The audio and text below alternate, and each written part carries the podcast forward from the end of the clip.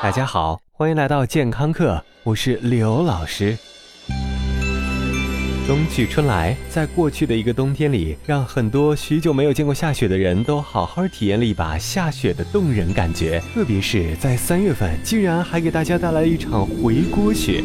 但其实下雪在刘老师的印象中并不是特别少见。只要你的身边有几个经常不洗头的好基友，下雪那只在一瞬间。只要他愿意，他的回眸一笑都可以伴随雪崩般的好莱坞级别的特效体验。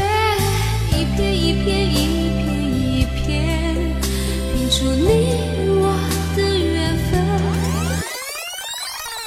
今天我们的节目就带大家来聊一聊头皮屑。头皮屑作为我们大部分人，其实超过百分之五十青春期的标志性烦恼，不仅对我们的形象有深深的影响，而且确实给我们的生活带来了许多困扰。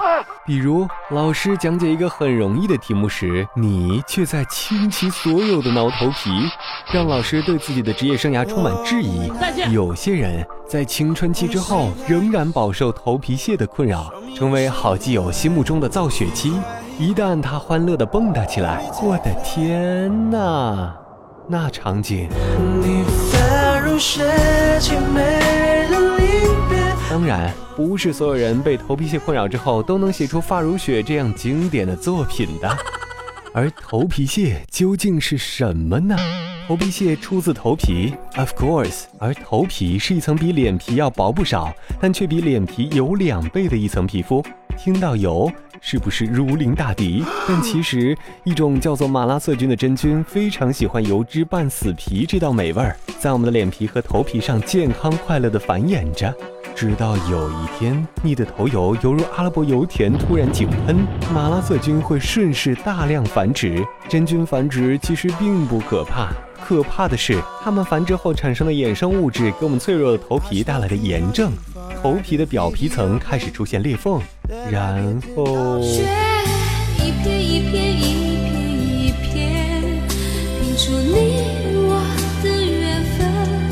这个非常简单直白的原理，却一直让很多人困扰不堪，无法根本解决头皮问题。哎呀，听上去怎么又像某某品牌的洗发水广告？确实，很多人在为彻底解决人类头皮问题而努力着，而能快速遏制真菌滋生的药品确实不少，比如洗发水里的 ZPT，药品里的酮康唑等等，都是好办法。但是要刘老师说。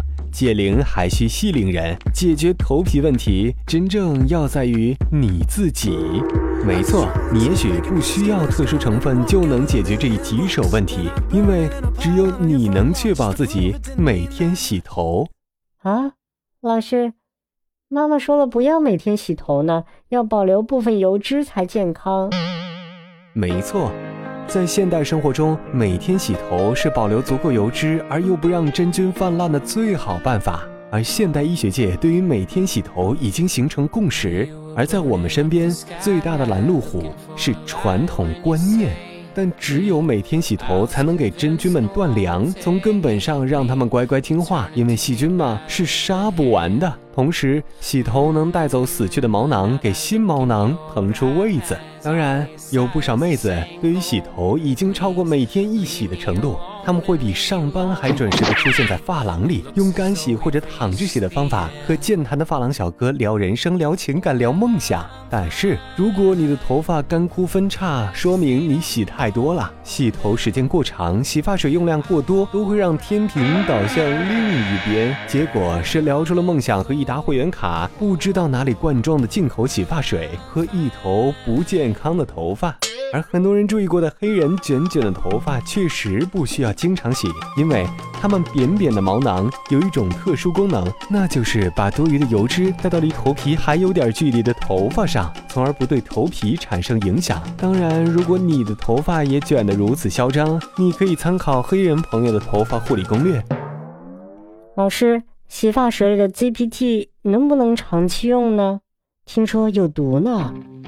ZPT 又叫辛羟基吡啶硫酮，确实是一种化学物质，但长期使用完全是没有问题的，而且也不容易产生耐药性。而有人爱用民间偏方和草本成分，他们可能以为化学意味着残留和不安全，实际上成分复杂、过敏概率高，恰恰是打着草本成分的神秘配方们。所以，勤洗头是控制头皮水油平衡的关键。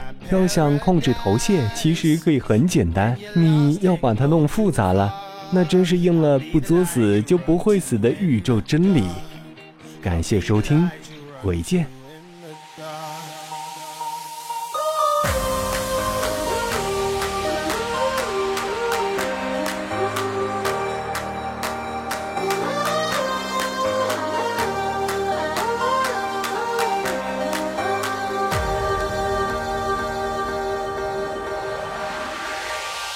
记得有句话叫做“春蚕到死丝方尽，蜡炬成灰泪始干”。原来这句话就是形容您的。老师，请收下我的膝盖。滚滚滚！谁要你的膝盖？刘老师要的是打赏。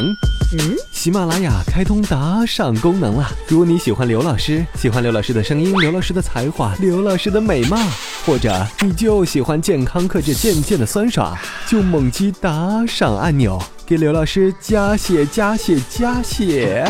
对了，别忘了关注健康课官方微信平台，更多内容，更多精彩，回见。最重要的就是要银子赏下去。